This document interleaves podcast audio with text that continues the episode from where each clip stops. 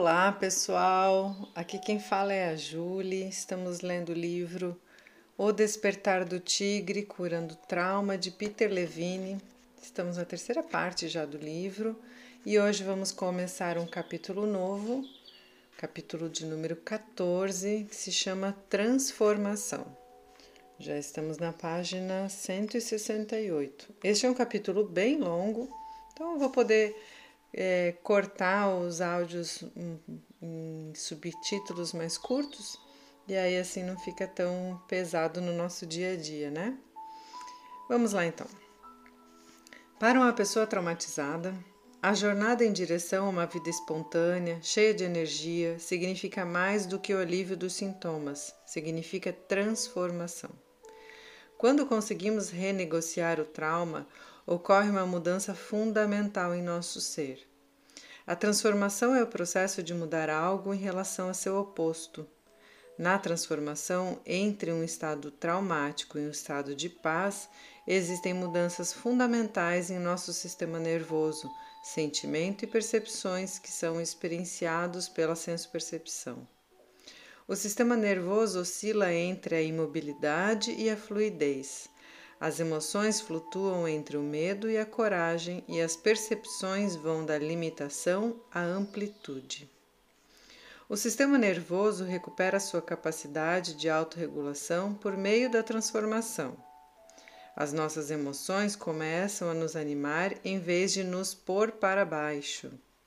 Elas nos impedem, impelem para a maravilhosa capacidade de nos elevar e voar, dando-nos uma visão mais completa do nosso lugar na natureza. As nossas percepções se ampliam para abranger receptividade e aceitação daquilo que é sem julgamento.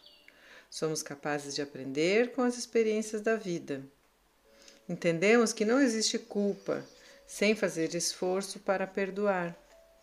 Frequentemente obtemos um senso de eu mais seguro e ao mesmo tempo nos tornamos mais flexíveis e espontâneos. Essa nova autoconfiança nos permite relaxar, aproveitar e viver a vida mais plenamente.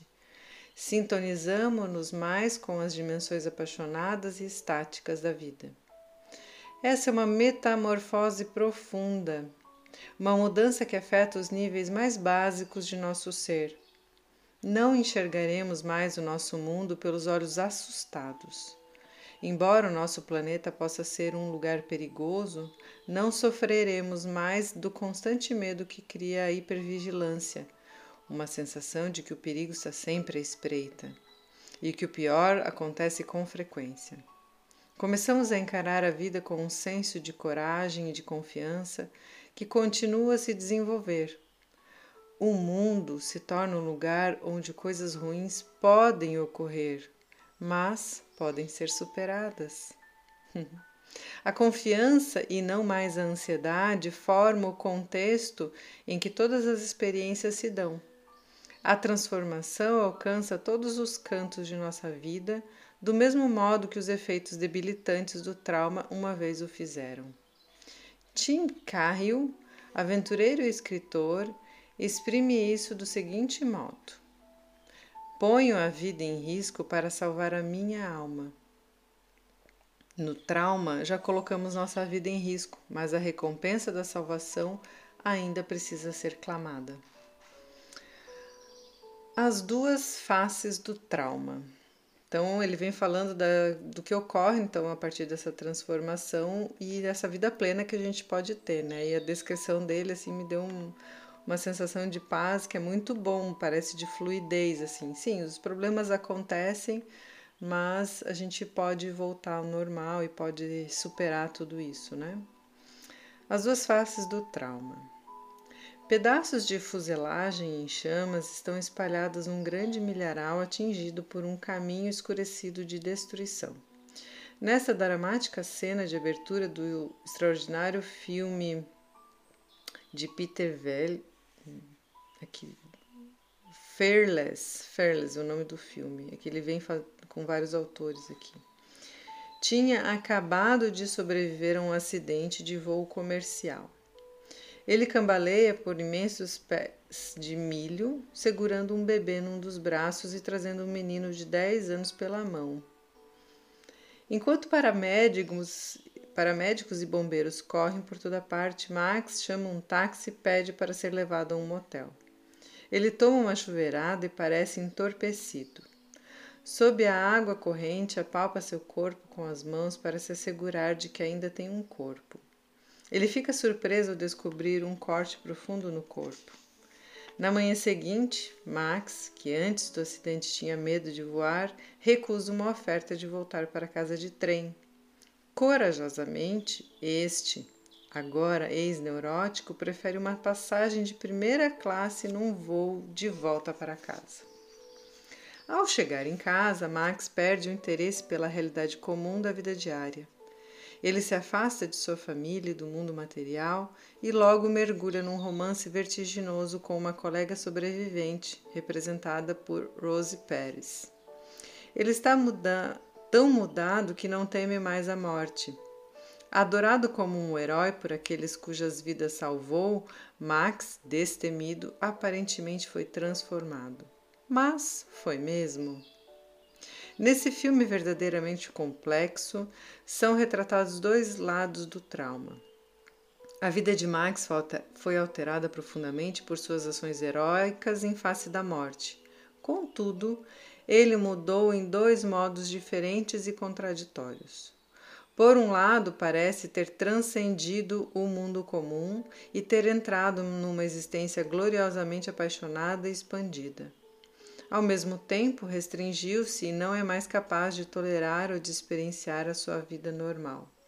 Ele fica cada vez mais preso a uma espiral apertada que literalmente o carrega para reatuações do trauma que ameaçam a sua vida. Numa tentativa selvagem de curar sua nova amada, ele quase mata ambos.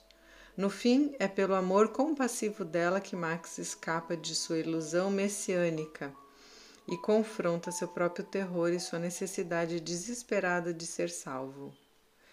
Todos os traumas trazem uma oportunidade para transformação autêntica. O trauma amplifica e evoca a expansão e a contração da psique, do corpo e da alma. É o modo como respondemos a um fato traumático que determina se o trauma será uma medusa cruel e punitiva que nos transformará em pedra ou será um mestre espiritual que nos levará por caminhos vastos e não mapeados. No mito grego, o sangue do corpo decapitado da Medusa foi recolhido em dois frascos. Um frasco tinha o poder de matar, enquanto o outro o poder de ressuscitar. Se deixarmos o trauma, se deixarmos, o trauma tem o poder de tirar a vitalidade de nossa vida e destruí-la. Contudo, também podemos usá-lo para a autorrenovação e a transformação poderosas. O trauma resolvido é uma bênção de um poder maior.